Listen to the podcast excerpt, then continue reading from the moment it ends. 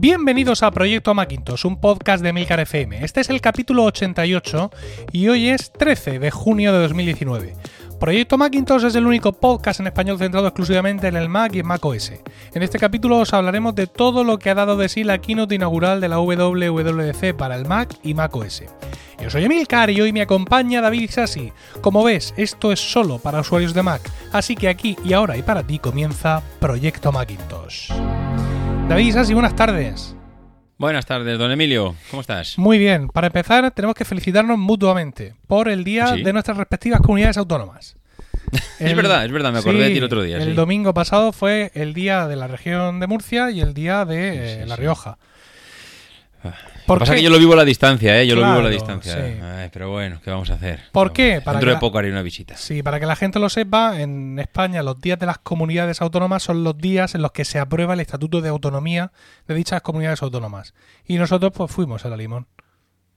El Pues mismo, sí, el es mismo que día. El sí. destino, estamos predestinados, Emilio. Claro, de hecho, eh, he estado, estuve, aproveché el puente para irme mm, ahí unos días a Calpe, a un hotel muy chulo que ya te recomendaré.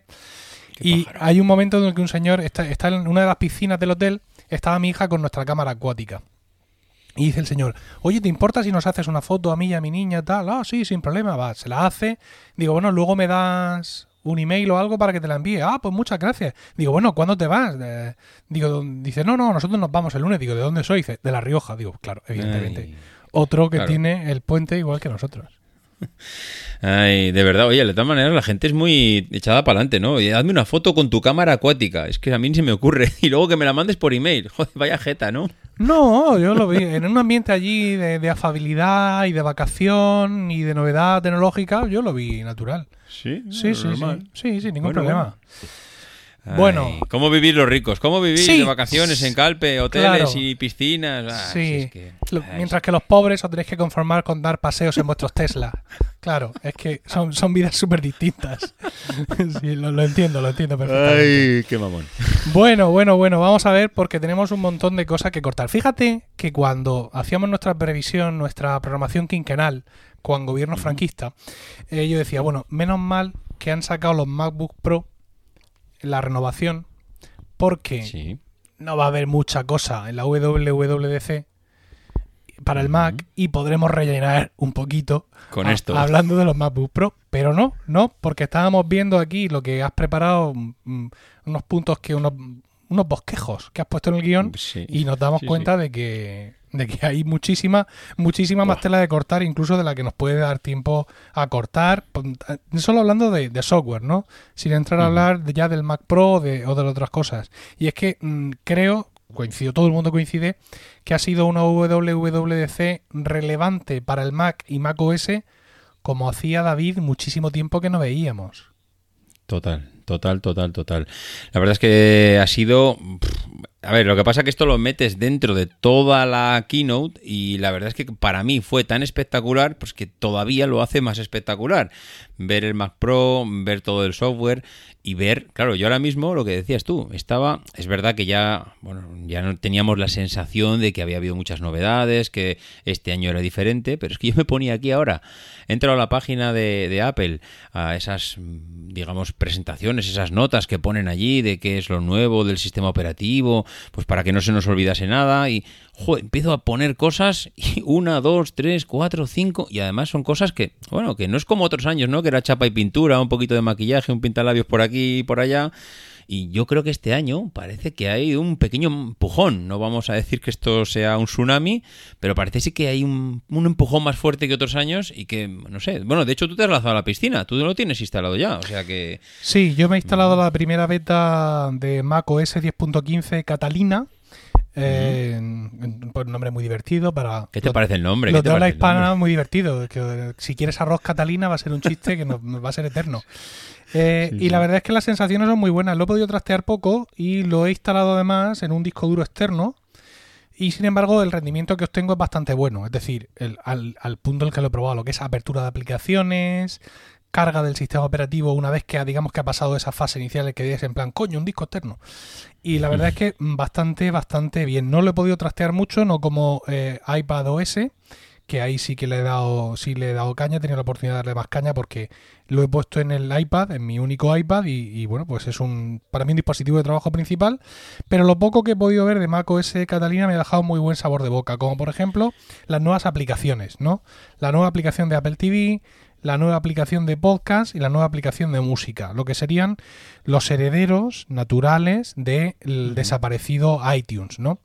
Y la sensación es muy buena, nos explican que son eh, aplicaciones, digamos, que ha creado Apple nativa con estos nuevos sistemas que tiene para poder portar parte del código de las versiones de iPad, pero aún así yo aquí encuentro mucho más, es decir, encuentro un estilo propio, ¿vale? No es simplemente, eh, digamos, no es el Apple Podcast que yo tengo en el Mac, ni siquiera es el, perdón, el, Apple Podcast que tenemos en, el iPhone, ni siquiera el... nuevo Apple Podcast que tenemos en el, en el, iPad, ¿no? Es decir, aquí se ve que hay un estilo nuevo, un estilo distinto, donde hay una barra lateral con unos iconos, es decir, eh, no, es la, no es la barra lateral de puro texto que encontramos en el, en el iPad, sino que aquí está, está, digamos, bien pensado, bien traído, ¿no? Pues, eh, un segundo, un segundo, es que te, te, veo ya muy lanzado y yo quería hacer un comentario precisamente de ese tema. ¿Estás seguro que mm, tiene un aire renovado? Porque la sensación, a ver, yo no lo tengo instalado, pero la sensación, la sensación que da cuando ves los pantallazos del, bueno, y de hecho los propios, las propias aplicaciones cuando se ejecutaban en la keynote mm, es de que iTunes no es nada nuevo. Es decir, han cogido la barra que había en la parte superior, donde estaba biblioteca, tienda, Apple Music, eh, lo tuyo, lo de tu prima y lo han pasado a la barra lateral como si fuese el Finder y se acabó. No hay más. No, no, se acabó no, ¿eh? Quiero decir, a ver, ¿cuántos cambios puedes hacer en una aplicación que consiste en mostrarte portadas cuadradas de podcast? No, tampoco puedes hacer basándote en que tienes que mantener, digamos, el mismo estilo que traías, ¿no? Que no puedes hacer de pronto una cosa absolutamente rara. Pero sí, sí, sí hay cosas muy distintas en el manejo, en las transiciones. Realmente, insisto, no, no es lo que pudiera parecerte que es simplemente lo que hemos hecho ha sido, eh, como tú dices, eh, findicizar Dios mío. Sí, ¿no? Sí, la el Apple Podcast. Sí, puede, puede que lo parezca y ya te digo que, te lo compro eso, pero luego cuando entras ves que han hecho muchos más cambios en, la interfaz. Incluso encuentro aquí muchas similitudes en determinado tipo de menú y en determinado tipo de cosas de las que encuentro en iPad OS, ¿no? Con lo cual, pues se produce una unificación de estilo que de agradecer, pero sin embargo, parece que el Mac mm, explota esas mayores capacidades que tiene en un momento dado de dar cabida a una interfaz de usuario más, mm, digamos, más, más, más poderosa, ¿no? Porque mucho pantalla partida, mucho multitarea, mucho historia, pero en el iPad tú lanzas una aplicación y esa aplicación, ¡boom! Se tira a pantalla completa. Se tiene que encajar ahí y todo tiene que quedar proporcional, ¿no? Sin embargo, en el Mac las ventanas, como sabemos, son independientes, como en cualquier sistema operativo de escritorio, y se nota que han querido aprovechar eso, ¿no? Es decir, que en ese sentido es una buena adaptación y si mm, realmente este es el trabajo que nos espera ver por parte de los desarrolladores a la hora de adaptar al Mac sus... Eh, sus aplicaciones de, de, iPad, pues la verdad es que es un buen, un buen camino eh, un buen sendero el que ha marcado Apple en este sentido para recorrer, ¿no? Eh, por ejemplo, la aplicación de Apple TV sí me sugiere, por así decirlo, alguna queja más. Porque eh, las pantallas principales de ver ahora y tal, y de vídeos, sí son clavadas a las de Apple TV y ya te tienes que ir a biblioteca para encontrarte, digamos, esta adaptación a los menús laterales que le da mm, más elasticidad a la interfaz, ¿no? Pero si yo le doy a ver ahora, me encuentro aquí exactamente con lo mismo que tengo en mi Apple TV. Exactamente igual. Además, en el Apple TV también puse la beta. Con lo cual tengo aquí ahora mismo exactamente eh, lo mismo y bueno, pues quizá esa es la idea, ¿no? Pero mm, yo después de ver las otras aplicaciones pensaba que aquí iba a encontrar algo distinto, aunque quizá me estoy equivocando, ¿no? Y estoy recibiendo lo que tengo que, mm, lo que, tengo que recibir. Una aplicación Apple TV que es igual en el Apple TV, en el iPad, en el Mac, en una tele Samsung, en una tele Sony o en donde demonios la encontremos, ¿no?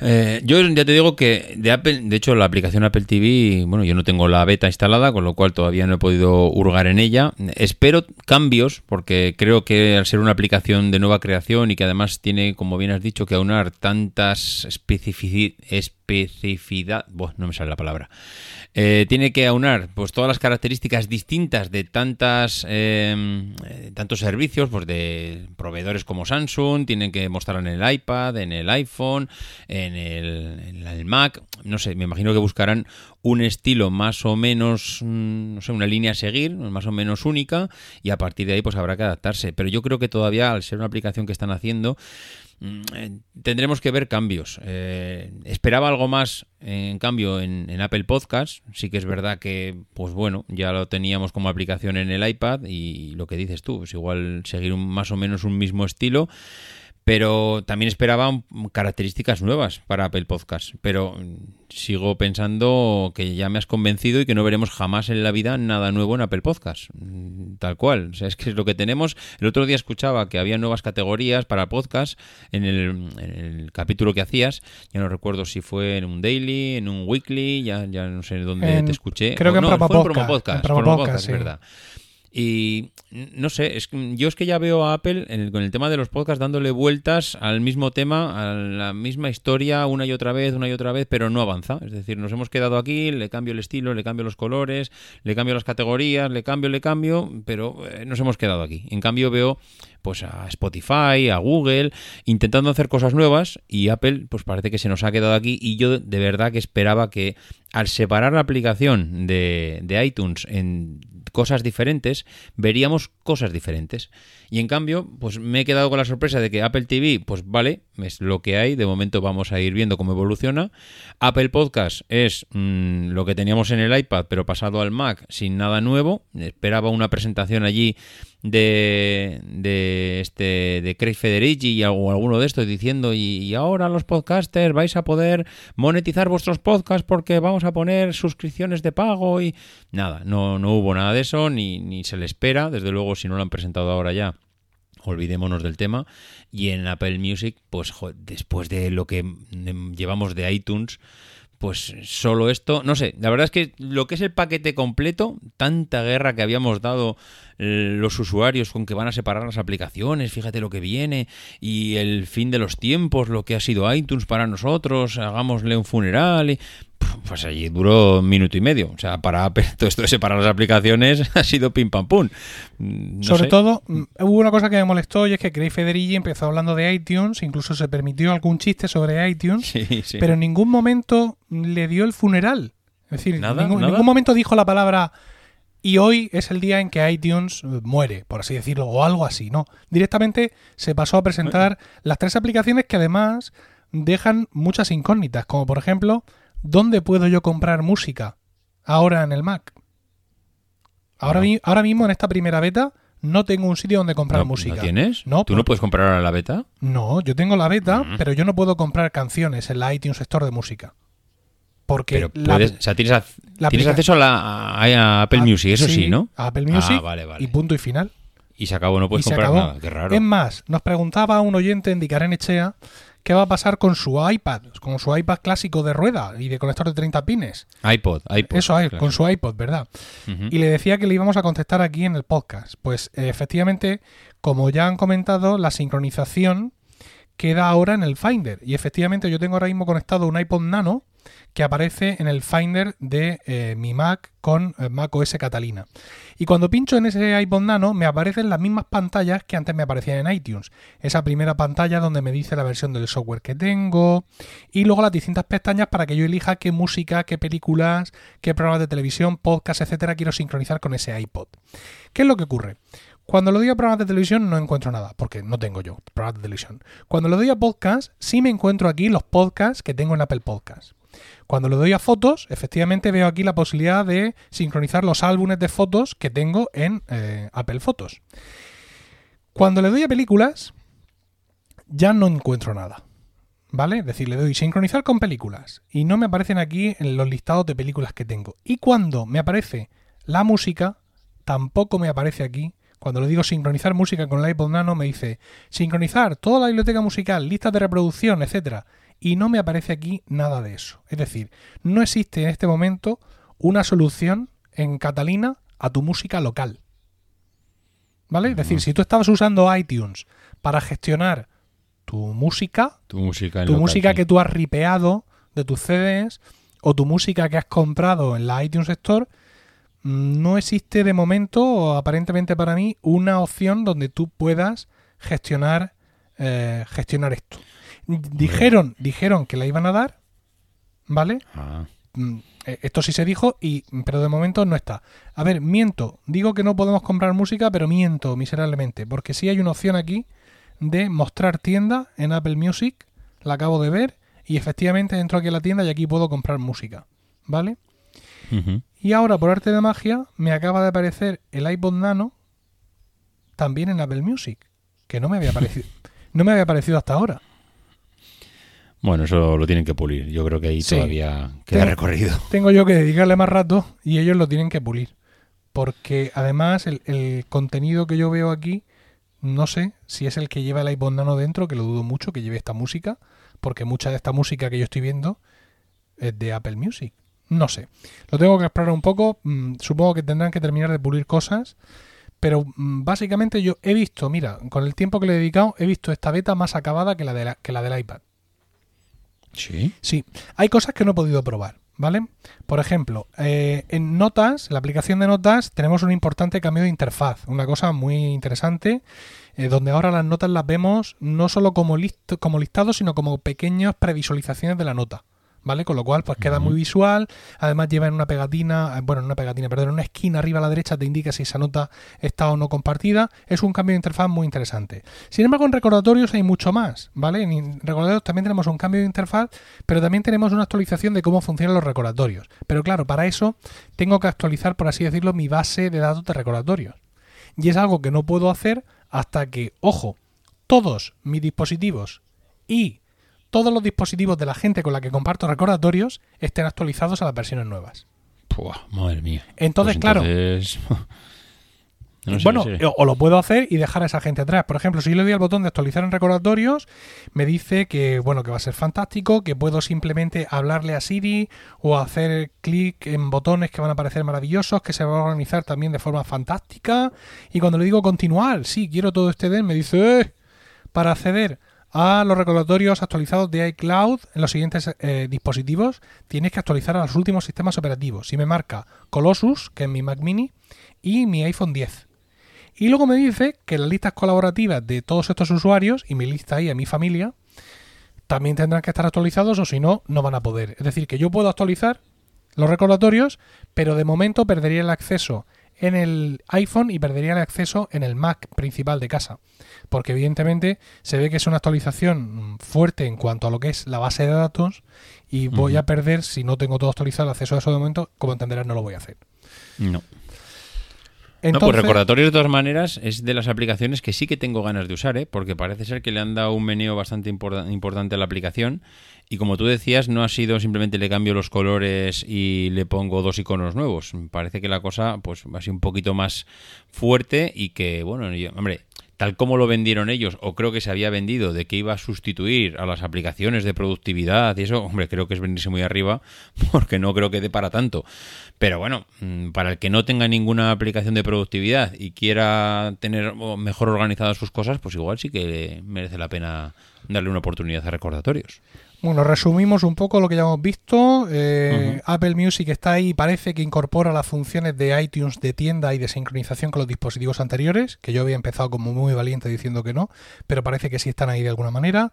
A mí las aplicaciones que han hecho me, me gustan, tanto la de Apple Podcast como la de nueva de Apple Music. La de Apple TV, ya te digo, un poco decepcionado, pero quizá es porque no tengo yo razón, ¿vale? Y luego hay otras novedades, como por ejemplo hay una reestructuración de las preferencias del sistema, también muy muy interesante. Está en, en- está todo más no están tan sabes que las preferencias del sistema ahora mismo en macOS están divididas en varios grupos no es decir tú entras ahí al panel de preferencias y te encuentras separado uno dos tres cuatro y cinco grupos no Cinco. ahora sí ahora están separados en dos y las cuentas están arriba. Es decir arriba tienes cuenta de Apple y Family Sharing separado de todo lo demás. Con lo cual, pues sí, efectivamente está todo más organizado, está más o menos separado en cosas relativas a la interfaz de usuario, y a los usuarios y cosas relativas al hardware y a, las, y a las actualizaciones. No sé si esto cambiará mucho o poco, pero a mí me parece ahora mismo un poco más intuitivo como, como, está, como está hecho. Tenemos la aplicación de buscar, ya no es buscar mi iPhone ni buscar a mis amigos, sino buscar en general. Está muy bien, muy bien dispuesta porque en vez de aparecer todo mezclado, que podría ser un poco confuso, tenemos dos pestañas. Una para las personas y otra para los dispositivos. Pero está todo aquí lo cual pues también está eh, muy, muy interesante. Y evidentemente contamos con una cosa que hay que tener en cuenta y es eh, las aplicaciones que no han migrado a 64 bits ya aquí directamente no funcionan. Si ahora mismo en Mojave tenemos los recordatorios habituales de esta aplicación no está actualizada para el Mac, Dios mío, ¿qué va a pasar? Aquí directamente ya tienen el símbolo de prohibido encima y no funcionan. Como por ejemplo Hindenburg que la gente dirá, hmm. ¿eso qué demonios es? Bueno, pues es la aplicación que usamos muchas, muchos podcasters para grabar y dar nuestros podcasts, con lo cual, pues, a ver, no tengo la menor duda de que la gente de Hindenburg, que saca actualizaciones con mucha frecuencia, esto lo va a tener resuelto, pero aunque la beta avanzara mucho, yo desde luego no la voy a poner en mis sistemas principales hasta que no esté resuelto este tema de Hindenburg, porque es una de las aplicaciones que más uso en el Mac y no me la voy a jugar de esta, de esta forma. De hecho, la última vez creo que Hindenburg actualizó casi en los últimos momentos. O sea, no te creas que se van a matar para correr y actualizar a toda pastilla. Yo creo que en el caso de Mojave, creo que fue, estuvieron, bueno, hasta casi salvados por la campana para lanzar la actualización porque no funcionaba. Entonces, bueno, me imagino que esto, hombre, a ver, de todas maneras, aquí tendremos, mm, supongo que Keynote también septiembre, octubre con la del iPhone, aprovecharán para volver a lanzar la aplicación, o sea, la aplicación el nuevo sistema operativo para todos los equipos, además que se lancen nuevos, bla, bla, bla, bla, con lo cual nos, plantaremos en octubre seguramente. Así que todavía quedan, pues eso, cuatro, cuatro meses por delante que los desarrolladores tienen que volar, porque ahora parece que queda mucho tiempo, pero ahora le metes agosto por medio, que no sé cómo es en Estados Unidos agosto, pero aquí todos sabemos lo que es agosto, y, tienes, nada, dos meses y medio por delante de, actualizar tu sistema operativo, que en este caso es o sí o sí. Una cosa interesante es que eh, yo en este disco duro externo, donde he instalado la beta de Catalina, lo que tenía antes era la beta de Mojave. Es decir, que cuando yo he ido, digo, venga, voy a instalarme la beta, me he encontrado con que tenía ahí un Mojave beta de hace mil años. Es decir, que Catalina se ha instalado sobre Mojave. Entonces, claro, conservo aplicaciones que existían en Mojave y que ya no existen en Catalina. Lo digo porque mucha gente me ha preguntado, ¿iTunes como tal aplicación va a funcionar? O sea, una cosa es que no la traiga Catalina y otra cosa es que deje de funcionar. Si yo cojo mi ordenador con Mojave y actualizo a Catalina, la aplicación... desaparece. no, no desaparece. Se queda... ¿No? No. Se queda la aplicación, pero no funciona. Mm.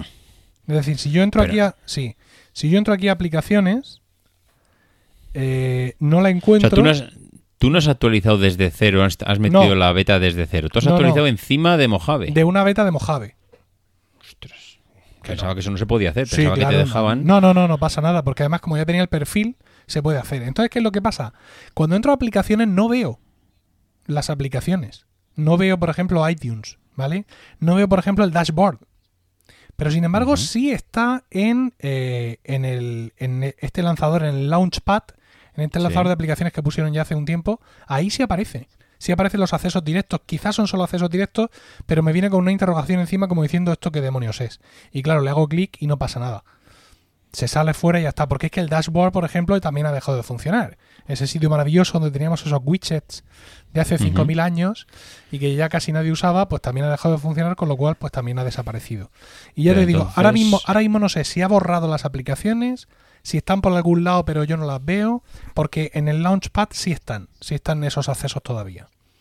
Sí, lo que pasa es que a mí me crea una duda ahora. Eh, iTunes funcionaba como casi todas las aplicaciones de Apple, eh, hay, eh, iba a decir hay foto, madre mía, con fotos y demás, pues con una biblioteca de música, en este caso, que en principio cuando tú abrías iTunes se iba a la biblioteca, abría la biblioteca entera, que en el caso de que fuese tu biblioteca de discos ripeados que estaba eh, en local y metido ahí todo a cholón dentro de la biblioteca de iTunes, ahora mismo si tú no puedes acceder a esa biblioteca, ¿no? O sea, ¿qué pasa con tu biblioteca particular de música? Pues yo pensaba que de momento no podías acceder a ella, pero por lo que hemos visto ahora mismo aquí en directo, la sensación que tengo es que esa biblioteca tuya de música local va a estar en Sí. Apple Music.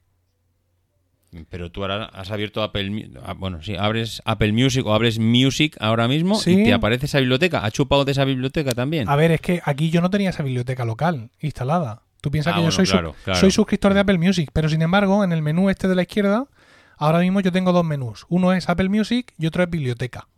Mm, Y en biblioteca eh, tengo mi biblioteca musical, que en mi caso es de Apple Music, pero que entiendo que también sería, digamos, la local que yo pudiera tener aquí. Mm, Yo o sea que, que sí que tendrías las dos. yo que sé. Ya. Yo entiendo que podrías que, que- que la local la tienes que conservar ahí. Eh, Quiero decir, Apple no puede cargarse toda tu música, ¿sabes? Una cosa es que al, actual- al actualizar a Catalina te elimine la aplicación del dashboard o te elimine la aplicación de iTunes y otra cosa es que cojas tu biblioteca y te la borre. No, que tendría sentido el que decir, mira, tú actualizas a Catalina y te aviso, como actualices, adiós a la aplicación, cogeré tu biblioteca y la exportaré a Apple Music y podrás seguir trabajando con ella allí. Bueno, eso tendría sentido mientras no se cargue nada. Yo creo se que, la yo creo que es eso, creo que es eso lo que va a hacer, ¿eh? Es decir, aquellos que no tengan Apple Music y que tengan bibliotecas locales, yo pienso que es la aplicación música la que les va a permitir seguir funcionando con eso. Bueno, tendría sentido, la verdad. Hombre, todo Pues el, no hay- todo el no sentido. Claro, lo que no tiene sentido es lo otro. Es en plan, no, pues mira, ya no tenéis forma de manejar vuestra música local, amigos. Buah, alguno muere. Total. En fin, en fin. Vale, vale.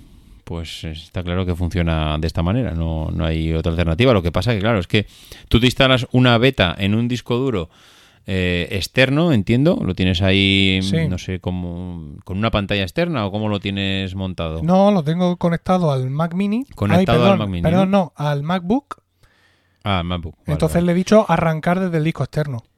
Lo que pasa que te da pocas oportunidades para cacharrear, porque claro, pasa lo que ha pasado ahora, que no tienes tu biblioteca habitual, Claro. no, es decir, no tienes tus cosas y hay cosas eh, que es difícil de cacharrear ahí, pero bueno. Vale. eh, Vale, vale.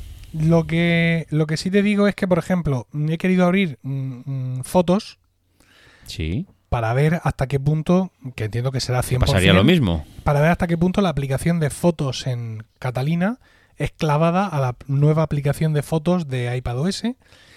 Y aquí está, pensándoselo y comprobando el tamaño de la biblioteca. No sé qué pensará hacer. Pero, Pero claro, en esa biblioteca no tenías nada, ¿no? sí, sí, sí. eh, Estamos hablando de mi biblioteca de iCloud. Es decir, en este Ah, la de lo pensaba que decía la de Mojave. No, no, no, la de iCloud, mi biblioteca de fotos de iCloud, eh, he abierto fotos y la está mirando para ver qué hace con ella, porque claro, el disco duro este externo es bastante pequeño.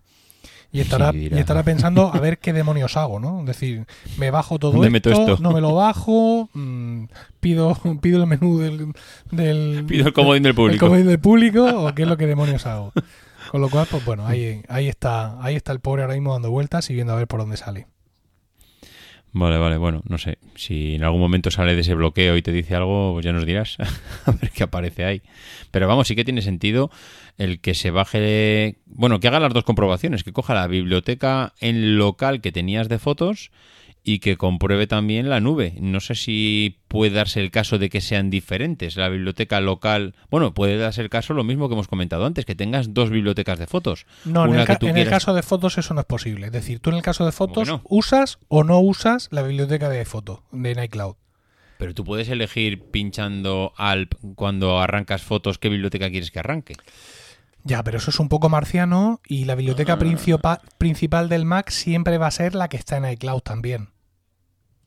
Sí, que decir, va, que no tiene sincronizadas. Claro, ¿no? a ver, mm, si tú, tú puedes tener en, en- en música o en iTunes, puedes tener tu música ripeada y puede convivir con tu música comprada y son distintas aunque estén en la misma biblioteca. Pero en el tema fotos, mm, eso no funciona así. Quiero decir, no, no existen fotos compradas y fotos ripeadas. Mm, ya.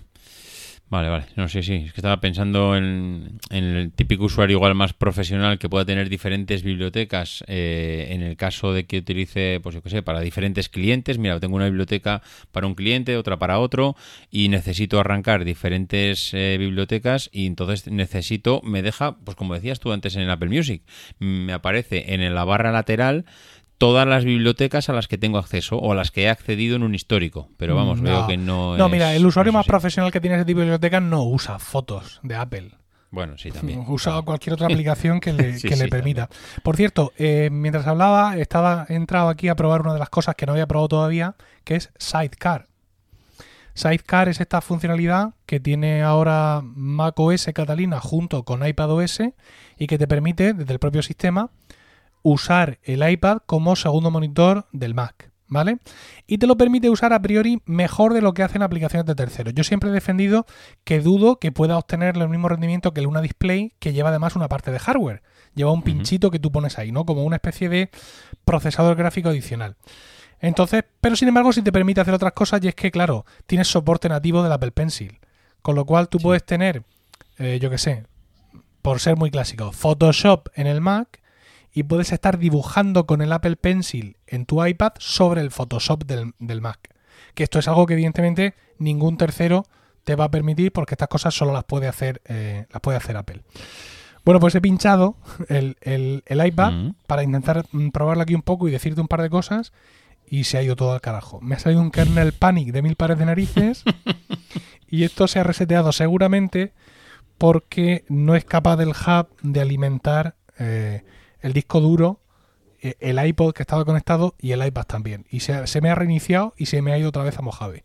Así que ya no podemos hacer, ya no podemos hacer más pruebas, pero eso es una de las cosas que tengo ganas de probar, pero no ahora en la beta, que puedo tener sensaciones muy muy falsas y más así me partiendo de un disco duro externo, sino es una de las cosas que cuando esté el sistema completo ya definitivo en la calle en septiembre, quiero probarlas y probarlas contra Luna Display, ¿no? Para ver realmente la gente que necesita ese soporte del iPad como segunda pantalla externa y que lo necesita de verdad, no en plan, bueno, alguna vez lo mismo, si realmente puede tener en el propio macOS Catalina una solución 100% viable sin necesidad de invertir en software y en hardware de terceros. Esto va a ser algo muy, muy interesante. Bueno, yo es que yo te he visto muy aficionado al tema este de Luna Display. Yo creo que tú le has sacado partido. Yo ya sabes que tengo también el pinchito este. No he terminado de, sacarle partido. Es verdad que en algunas ocasiones, pues cuando grabo un podcast, igual me pongo Hindenburg en una pantalla, eh, tengo igual el guion en la otra. Cosas muy, muy concretas. Yo, fíjate que he tenido la sensación en diferentes momentos de, de vender incluso el Luna Display este porque no le sacaban nada partido para no, y además tiene un precio considerable ya no ya no me acuerdo si fueron 70 80 sí una cosa así una cosa pero vamos que, que, no eran 15 euros. Eh, no sé la verdad es que igual ahora con todo integrado con macOS con el iPad con las aplicaciones con el Pencil pues yo no sé si podemos dar una nueva vida a esto pero eh, creo que es muy de nicho. Tengo esa sensación que esto es a alguien que realmente lo use. Hombre en tu caso concreto eh, si estás haciendo un uso tan esporádico, pues muy, muy posiblemente la propia funcionalidad que vaya incluida en el sistema, sea la que sea, te, va, te va a valer de sobra, ¿no? Pero ya te digo, tengo mucho interés en ver mm, qué resolución real nos sacan los iPads, hasta qué punto aprovecha completamente la resolución del iPad, si pixela, si no pixela, si hay lag, si no hay lag. Mm, fíjate que con la respuesta del, del Apple Pencil se la han jugado mucho. Porque, que yo mueva el ratón de mi Mac y, me pase al iPad y en el iPad del ratón vaya así un poquito lentorro y tal, pues más o menos me va a dar igual. Porque yo voy a poner ahí en esa segunda pantalla que es el iPad, pues cosas donde yo no tenga que trastear mucho, ¿no? Como tú dices, el Hindenburg para verlo cómo avanza, todo ese tipo de historias, ¿no? Mm. Pero mm, si estamos hablando de. Si estamos hablando del Apple Pencil, el Apple Pencil tiene que tener la respuesta que tiene que tener.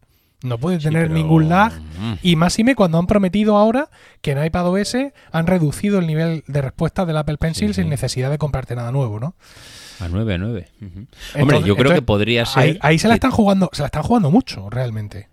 Lo que pasa es que tú estás diciendo que no tenga igual nada de lag, pero pudiera ser que tú estés dibujando en, con el pencil en el iPad y cuando estás dibujando una línea no, no se traspasa esa línea al Mac hasta que tú no terminas de levantar el, el pencil de la pantalla. Yo creo que explico. Creo que eso es inaceptable. Sí, ¿tú crees que será inmediato? que será... y además con, las, con los vídeos que pusieron en la presentación, donde se ve ahí un artista tremendo que está por lo menos en San Francisco, así echado con una luz y un café puesto, y con su iPad en la mano como si fuera una Wacom. Quiero decir, es que mm, esto va, mm, no es que quiera Apple matar a Wacom, pero en definitiva mm, ese es el nicho que está ocupando, ¿no? Es decir, pues mira, ahora tienes una tableta con muchísima más resolución que una Wacom, con un dispositivo Pencil mucho mejor que el que trae la Wacom y encima estás viendo en pantalla lo que dibujas. O sea, mucha gente puede pasar de la Wacom perfectamente y en ese negocio, yo te digo yo, que no se admite ningún lag. O sea, la gente que usa la Wacom para retocar imágenes, para dibujar a mano alzada o lo que sea, lag cero. Entonces tengo Pues, mucho mm, interés realmente en ver sí. cómo funciona esto y sobre todo comparativas de ver cómo funciona para todo el mundo. ¿Sabes por qué es en plan? Bueno, voy a probar esto en mi, en mi nuevo iPad Pro de, de 13 pulgadas y- Sí. y, y en mi nuevo MacBook Pro de 15 pulgadas. Pa- Amigo. ¿Sabes? Yo quiero ver cómo funciona, por ejemplo, en una combinación como la mía. iPad Pro de 10 pulgadas con un MacBook. Para ver hasta qué punto realmente han sido capaces de optimizar el software sin necesidad de que el hardware de las tarjetas gráficas le empuje al tema. Eh, sí, lo que pasa es que me cuesta ver a alguien dibujando en el iPad. O sea, estoy dibujando en el iPad, pero no mirando al iPad, mirando a la pantalla, que sería un poco el mejor de los casos. Yo dibujo en una pantalla, pero miro cómo se reproduce en la otra. Se supone que yo estoy dibujando en el iPad, estoy mirando al iPad. No me importa que tenga un pequeño lag en la pantalla de- del Mac. No, o sea, no sé si me explico. Sí, Es sí, te explicas, pero vamos, yo pienso que por lo Que que, no es aceptable, vamos. No, que no es aceptable. Quiero decir, para lo que ellos han sacado, y si yo quiero dibujar en el iPad, pero mirando en la pantalla de 32 pulgadas que tengo delante. O sea, si realmente estoy sustituyendo a la Wacom por completo. Creo que, que es completamente inaceptable que esto tuviera el más mínimo el más mínimo lag. Eh, estoy, eh, estoy reiniciando ahora mismo. eh, Estoy reiniciando a Catalina. ¿Cuánto No. tarda en reiniciar, por cierto, o en arrancar? ¿Eso es, va- ha ido a peor, a mejor? Es que no puedo juzgar porque es que estoy tirando del disco duro externo. Y aunque Ah, sea un bueno, disco claro. SSD, Sí, Eh, ahora mismo lo tengo conectado por USB convencional porque como sabes solo tengo un puerto USB-C, pero incluso cuando arranco desde el puerto USB-C no es lo mismo Pues no. la interfaz del, del USB, sea el que sea, C, H, B o V, que lo que es un disco metido dentro, ¿no? Entonces, pues en ese sentido no puedo hacer juicios porque no sería justo para nosotros, David, es así. Pues sí. Pues tienes toda la razón. Vamos, eh, parece que no, pero claro, va pasando el tiempo, estamos hablando de cosas como muy generales y yo quería hablar, eh, quería hablar del, del nuevo Mac Pro y también quería contestar a una pregunta que nos ha hecho un oyente por aquí. Eh, con respecto al nuevo Mac Pro, hay una cosa que está clara y es que este ordenador juega en una división absolutamente distinta a la que la mayoría de nosotros puede jugar, ¿no?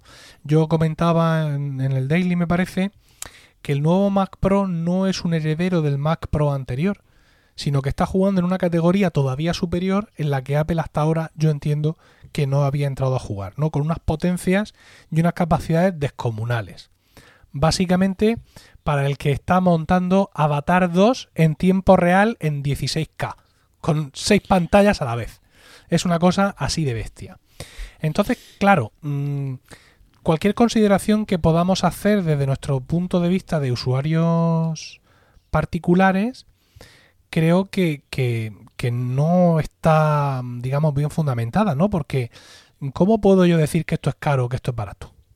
No tengo, por mucho que lea posts y de otras gentes y tal, es que esto me pilla lejísimos. Que, que yo creo que el equivalente al Mac Pro anterior, a los anteriores, es el iMac Pro actual. Creo que el iMac Pro sí viene a cubrir esa gama de gente que en un momento dado pues puede necesitar más potencia. Más potencia y procesadores Xeon y todo eso, que sería mejor que no viniera ahí dentro de una pantalla que fuera modular, pues sí, sería mejor. Pero creo sinceramente que este Mac Pro está más allá de lo que Apple haya hecho en cualquier otra ocasión, ¿no? Y que muchos usuarios de un Mac Pro anteriores ahora pueden ver más lógico por precio y por prestaciones migrar a un iMac Pro antes que migrar a un Mac Pro. Y tres cuartos de lo mismo el tema de la pantalla. Yo he hecho chistes, no muchos, pero se han hecho muchos chistes sobre el tema del el precio del, del pie del, del, soporte, que cómo uh -huh. puede costar mil euros el soporte. Y una vez más nos estamos encontrando con una pantalla que no es ya que sea para profesionales, es, es para los muy profesionales entre los profesionales. O sea, una vez más, juega en una, en una división, justo, juega en una división que muchos de nosotros no podemos ni siquiera alcanzar. Porque yo puedo ver un iMac Pro, ver la potencia que tiene, ver lo que cuesta y pensar, esto no es para mí. Pero cuando llego al Mac Pro y al nuevo monitor, o sea, es que ni siquiera, por así decirlo, entiendo que soy capaz de abarcar las necesidades que estos productos son capaces de cubrir. Pero claro, hay un problema. Y es que Apple nos lo ha presentado todo junto. Estamos hablando de una keynote donde al principio nos explican que podemos hacer stickers con nuestros Mimoji y acaban presentándome un dispositivo que puede costar 8 o 9 mil euros o un monitor cuya sola la peana ya vale mil euros. Entonces, mm, algo falla aquí. Yo realmente eh, no voy a. Claro, es que es la gran presentación de Apple. Yo entiendo que lo presentaron aquí. Pero todo el cuñadismo que se está lanzando sobre el nuevo Mac Pro y sobre el nuevo monitor, creo que es un precio que Apple tiene que pegar, pagar por presentarlo, insisto, en la misma presentación donde nos muestran los Mimojis. Es que nuestros cerebros humanos no son capaces de eh, separar ¿no? y de albergar tal disparidad de conceptos en una misma presentación. No sé qué opinas tú. Pues es que aquí hay mucha tela que cortar ¿eh? con, este, con este equipo. Yo tengo la sensación de que aquí lo han presentado ahora primero por las ansias que habían, por el retraso que llevaban, porque habían pasado ya no sé si dos o tres años desde que nos dijeron que se iban a poner al tema. Eh, creo que ya los desarrolladores, es que es una conferencia de desarrolladores, igual lo que no pegaba era lo de los mimojis, igual, igual había otras cosas que se podían haber sacado fuera porque la presentación en sí ya fue muy densa y esto precisamente era lo que tocaba para la gente que estaba allí sentada. Eh, seguramente también es porque de cara a una keynote de fin de año, de septiembre-octubre, pues eh, si dejamos esto para después del verano, que también se podía haber dejado, porque un desarrollador ya una vez que ha esperado ya dos años o tres años, pues mira, tres años y tres meses, pues lo mismo le da. Pero Mm, creo que aquí ah, tienen algo más a nivel de hardware de los Mac, posiblemente ese MacBook Pro de 16 pulgadas, porque yo creo que esa actualización del de, ya lo diré, del, ah, de los procesadores Intel que salió así de tapadillo antes de la presentación, que tú fíjate, lo sacan ahí como diciendo, y esto ya no nos cabe, mm, venga, lo lanzamos ahí, actualización en la página web y os vais entreteniendo con esto unos días antes de la keynote, que lo que viene es mucho más importante. Bueno, pues han actualizado los MacBook Pro con un nuevo procesador, pero porque yo creo que tienen algo más a nivel de Mac para, para después de verano. Eso en cuanto al timing de toda la presentación. En cuanto al equipo. De esto, de esto, perdona David, lo puedes jurar. Porque hoy ha salido una noticia en los blogs que Apple ha registrado siete nuevos modelos de portátil en estos organismos internacionales donde tienes que avisar de lo que vas a sacar. Con lo cual se está especulando que estaríamos hablando de ese nuevo MacBook Pro rediseñado de 16 pulgadas que no debería de ser físicamente más grande que el actual de 15 y esto ya lo digo yo y no lo he leído en ninguna parte, no he leído ni que esté ni que no esté, ojalá estemos, hablando también de nuevos MacBook de 12 pulgadas. Aunque sí, creo que puede ser una cosa muy tonta porque, en fin, yo ya yo lo, he dado por muerto, mi querido ordenador, mm, porque me da la sensación de que el, el nuevo MacBook Air viene a suplantar ese espacio y que, como he dicho muchas veces, Apple ha vuelto a renunciar a las 12 pulgadas. Pero es que siete modelos son muchos modelos. Quiero decir, con todas sus variantes, un MacBook de 16 pulgadas no da para siete modelos. Eso es lo que me hace a mí pensar mm, que lo mismo podríamos estar hablando de también nuevos MacBook de 12 eh, un par de modelos nuevos por lo menos. Sí, sí, sí. Yo opino exactamente igual que tú. Creo que sí. Bueno, no sabía que habían eh, presentado todas esas, eh, variantes. Bueno, vamos a decir variantes porque no sabemos si son uno, dos o siete modelos diferentes. Pero sí que encajaría con, oye, llega las navidades, como siempre, mm, vamos a presentar todos los productos y toda la artillería pesada, pues para que la gente se gaste toda la pasta de cara a, bueno, a la campaña navideña. Pero mm, encajarían nuevos MacBook Pro, que por cierto, aparte de los procesadores han vuelto a darle, que ya lo volveremos a comentar cuando toque, el tema del teclado. Nuevamente mm, han vuelto a sacar una nueva versión con una nueva actualización de piezas que están debajo de las teclas, eh, reconociendo en cierto modo que no terminan de funcionar bien, que si traes uno de los viejos te pongo un teclado de los nuevos, bueno, no sé, una nueva vuelta de tuerca y después de tantas vueltas de tuerca, pues para mí que van a tener que hacer algo como lo que han hecho en el Mac Pro, que es bajarse los pantalones allí en público y decir, señores, nos estamos equivocando y aquí ahora en la keynote de octubre, pues aparte de ese modelo que tenéis ahora, vamos a presentar otro rediseño con un teclado diferente, porque esto no tenemos claro que nos va a llevar a ninguna parte.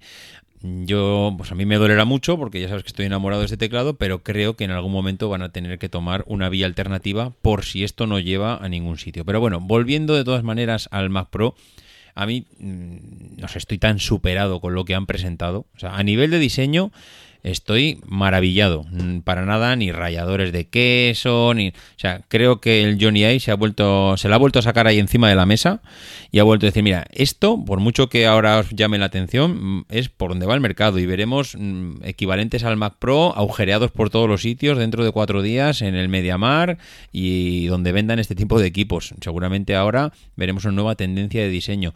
Me parece una pasada el equipo a nivel de diseño, precioso, pero precioso. A nivel de, de precio, mm, para mí, mm, para los que realmente van a sacar, como dice o como nos solía decir Carlos Burges, para el que va a amortizar este equipo, seguramente será barato.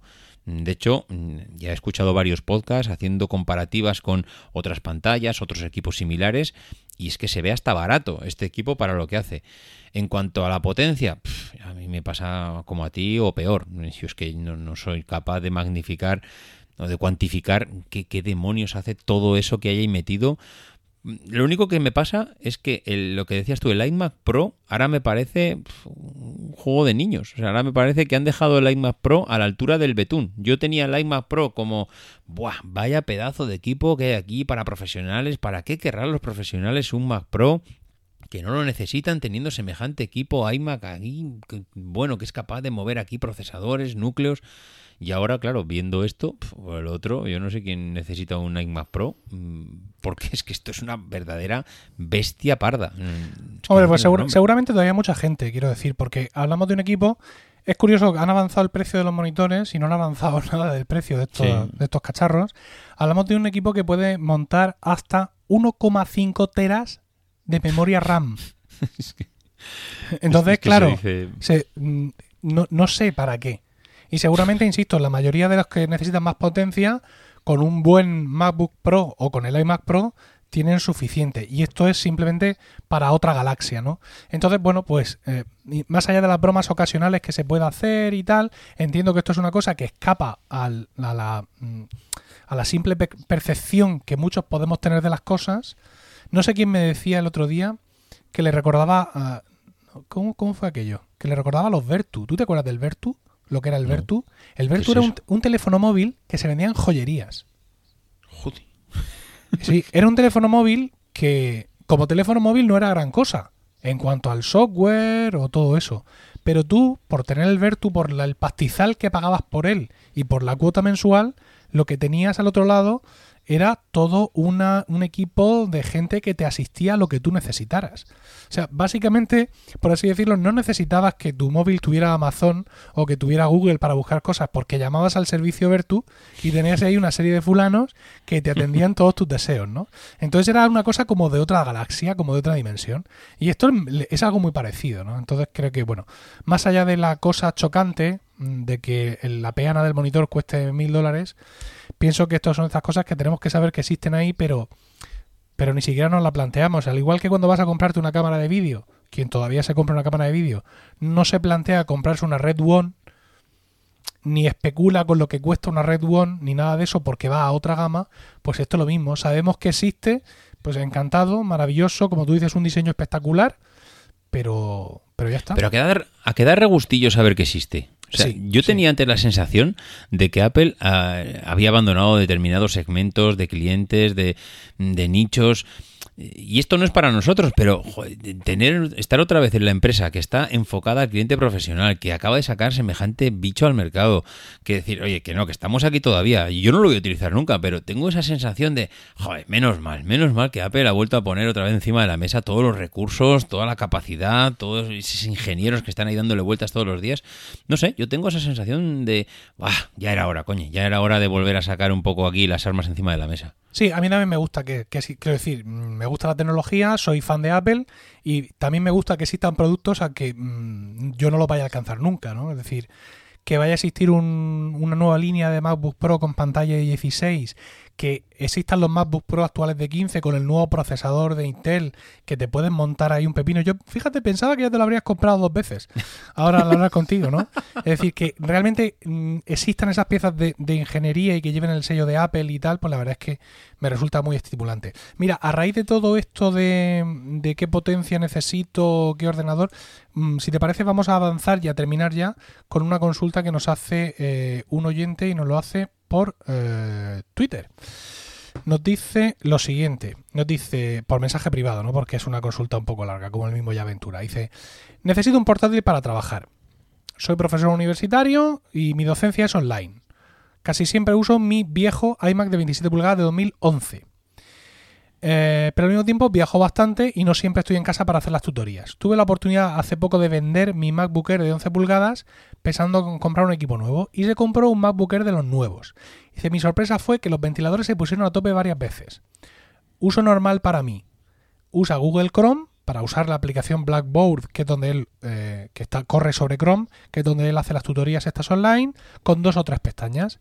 Safari para consulta, varios PDF y un, y un Excel para anotar, OmniFocus. Todo eso dice que siempre lo tenía, lo tiene abierto en su iMac más o menos sin problemas y que en su MacBook Air de 11 pulgadas también era lo tenía sin problemas. Pero en el nuevo MacBook Air los ventiladores se ponen a bufar y claro, resulta muy molesto para él y para los alumnos.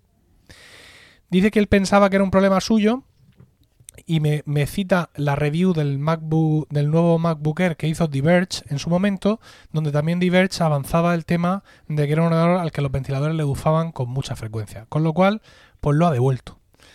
Claro, ahora dice que no sabe qué hacer porque sigue necesitando portabilidad. Se arrepiente un poco de haber vendido su MacBook Air de 11 y no sabe si en un MacBook Pro seguirá teniendo esos problemas, sí es mucho dinero, pero claro, también es cierto que es un ordenador de trabajo, con lo cual no tiene problema en invertir un poco más, pero se ha quedado un poco desilusionado, ¿no? Se ha quedado un poco desilusionado con que eh, el nuevo MacBooker tenga ese problema de rendimiento. Yo entiendo que es una cosa muy específica y Google Chrome es el demonio en la Tierra. Hmm, eso, iba a decir lo mismo. Eso está claro, ¿no?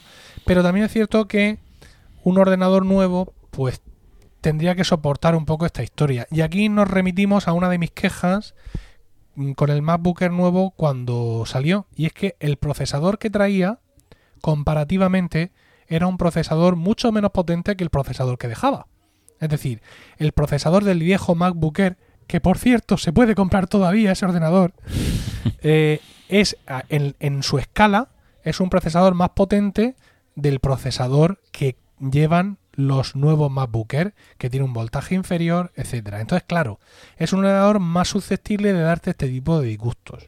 Yo eh, creo que no vas a tener ningún problema si optas por comprar un nuevo MacBook Pro de 13 pulgadas. No sé tú. un nuevo MacBook Pro de 12 pulgadas. De 13, de 13. Es decir, los MacBook Pro nuevos con, touch, con Touch Bar yo pienso que con ese ordenador vas a ir impecablemente, ¿no? Lo ha puesto todo el mundo muy bien y entiendo que no tienes que tener los mismos problemas que con el MacBook Air, donde se juntan dos cosas. Un ordenador más fino, con lo cual una ventilación natural mucho más comprometida, ¿vale? Y luego aparte este tema del procesador, de un procesador mm, que juega en otra división. Yo creo que son ahí esas cosas que se te han juntado. Esto nos lo preguntaba Ferran Escribá Yorca. Eh, yo, yo, creo, yo, yo, creo que Ferran puede tirar sin problema a un MacBook Pro de 13 pulgadas con Touch Bar. Eso sí, le diría yo, no por la Touch Bar, sino porque el MacBook Pro de 13 pulgadas sin Touch Bar creo que ya lleva un par de viajes sin ser renovado. Con lo cual, por no quedarte muy anclado atrás, te diría que vayas al de la Touch Bar, insisto, no por la Touch Bar, sino porque se lleva los procesadores nuevos. Y creo que no va a tener ningún problema. A mí me da pena, me da pena que haya tenido que, renunciar a un MacBook Pro de 13, mm, que es un equipo nuevo, que es, que es un equipo que, vamos, es verdad que Chrome... Yo a mí no me gusta a nada. a un MacBook Air, no MacBook Pro. ah, perdón, perdón. O sea, MacBook Air de 13. Eh, me da Pena porque entiendo que es un equipo nuevo que para lo que él está utilizando, Chrome, OmniFocus, Safari y PDF, vamos, es que tendría que abrirlo con la gorra y, vamos, ni encenderse los ventiladores. Mm, lo que pasa que dentro de todas esas combinaciones, igual si abre otro tipo de aplicaciones no tiene problemas, lo que pasa que yo tengo muy mala experiencia con Chrome.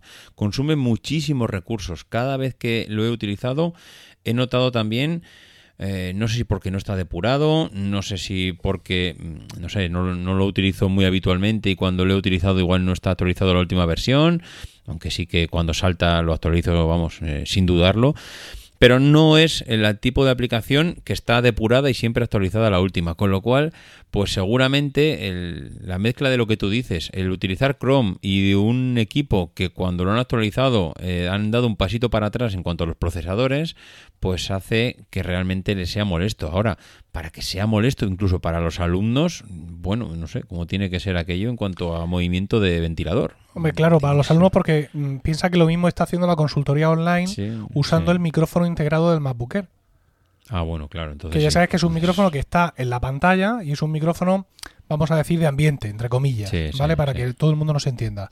Entonces, yo he sufrido en mis carnes entrevistados para podcast que estaban usando el micro integrado del portátil. Era verano, el portátil PC bufaba que daba gusto y encima las ventanas abiertas de su casa porque el tío tenía calor. Los camiones pasando, en fin. Tuve que emplear todos los filtros habidos y por haber para limpiar aquello, ¿no? Entonces yo entiendo perfectamente que cuando los ventiladores se ponen a darlo todo, que eso por supuesto al que está al otro lado de la conversación le tiene que molestar y mucho. He de decir que la experiencia en casa es muy positiva. Como, recordaréis, eh, Rocío tiene desde su cumpleaños, tiene, tiene ahora un, un MacBook Air de 13 pulgadas y para nada ha experimentado ninguno de estos problemas. Ni siquiera, crucemos dedos, tiene problemas con el teclado. Rocío, todo lo más que le da, pues son dos o tres Words abiertos y Safari con un montón de pestañas abiertas con un montón de cosas. Eh, que, mm, que, no es la exageración, pero tampoco está mal. Y hasta ahora todo le ha funcionado perfectamente. De hecho, se ha aficionado increíblemente a trabajar con el portátil aquí en casa teniendo incluso la opción de venir a sentarse en el Mac Mini, donde en un momento dado yo no estoy, ella ha preferido usar el portátil, ¿no? Lo cual me dice mucho porque ella no era muy proclive a trabajar en portátil. Sin embargo, este ordenador le ha entrado como anillo al dedo y está súper contenta. Y yo pues le diría a este hombre que sí, que se pruebe con el MacBook Pro de 13 pulgadas, que entiendo que sin duda la experiencia va a ser mucho más positiva. Yo también decir una cosa. Recuerdo que Fran Molina, del podcast Eureka, eh, hace. Pues fue el verano pasado, justo. Pues sí, por estas fechas. Porque me acababa de mudar yo y me mudé en julio y estamos a junio.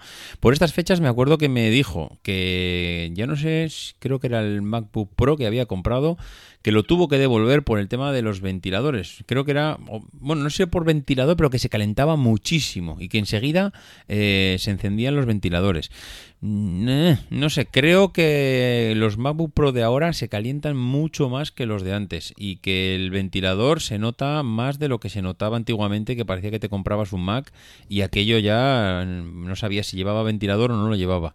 Lo digo por no poner las expectativas muy altas de que se, va, se compre un MacBook Pro con de la Touch Bar o, otro y que oiga también los ventiladores y luego nos venga y nos diga que, oye, que es que esto también bufa. Es que con Chrome puede ser. Todas las referencias que he tenido de los MacBook Pro nuevos son todas muy buenas, las reviews son estupendas del rendimiento, precisamente de, de hasta qué punto se mantiene frío. Otra cosa es que eh, aquí el amigo Ferran eh, vive en la comunidad valenciana y claro, al igual que nuestro compañero Fran Molina, estamos aquí en zonas del Levante, donde en verano es todo terrible, ¿no? Y, aunque parezca que no, la temperatura ambiente de la habitación y donde te mueves tiene mucho que ver con cómo acaba siendo la temperatura del portátil. Pero insisto, yo creo que no debe de tener ningún problema optando a un equipo superior. Y a lo peor, pues Ferran, macho, te tocará devolverlo. Quiero decir que afortunadamente tenemos esta ventaja cuando estamos comprando a Apple o a distribuidores oficiales de Apple, ¿no? Y es que tienes tu devolución, la que te permite la ley, ¿eh? No es que te hagan ningún, ningún favor, pero tienes tu devolución fácil, sin cuestionarte, sin ponerte malas caras y sin historias, hasta que des con el equipo que realmente se adapte a tus necesidades. Dicho lo cual, lo vamos a dejar aquí.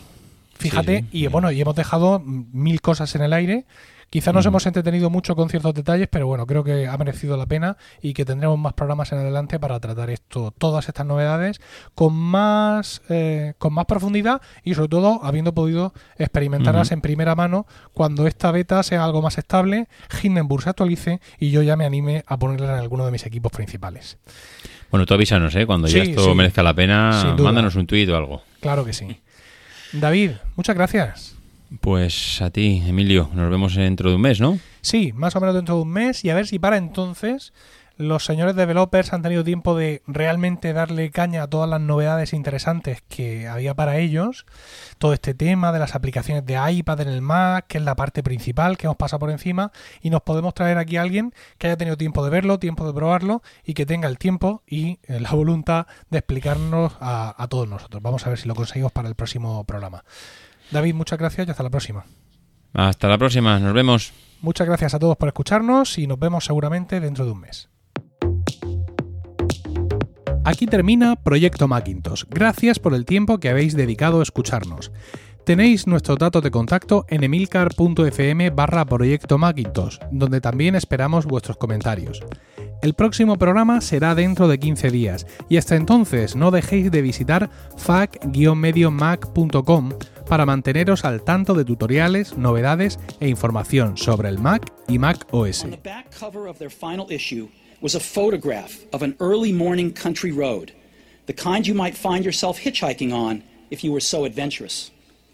Beneath it were the words, Stay hungry, stay foolish.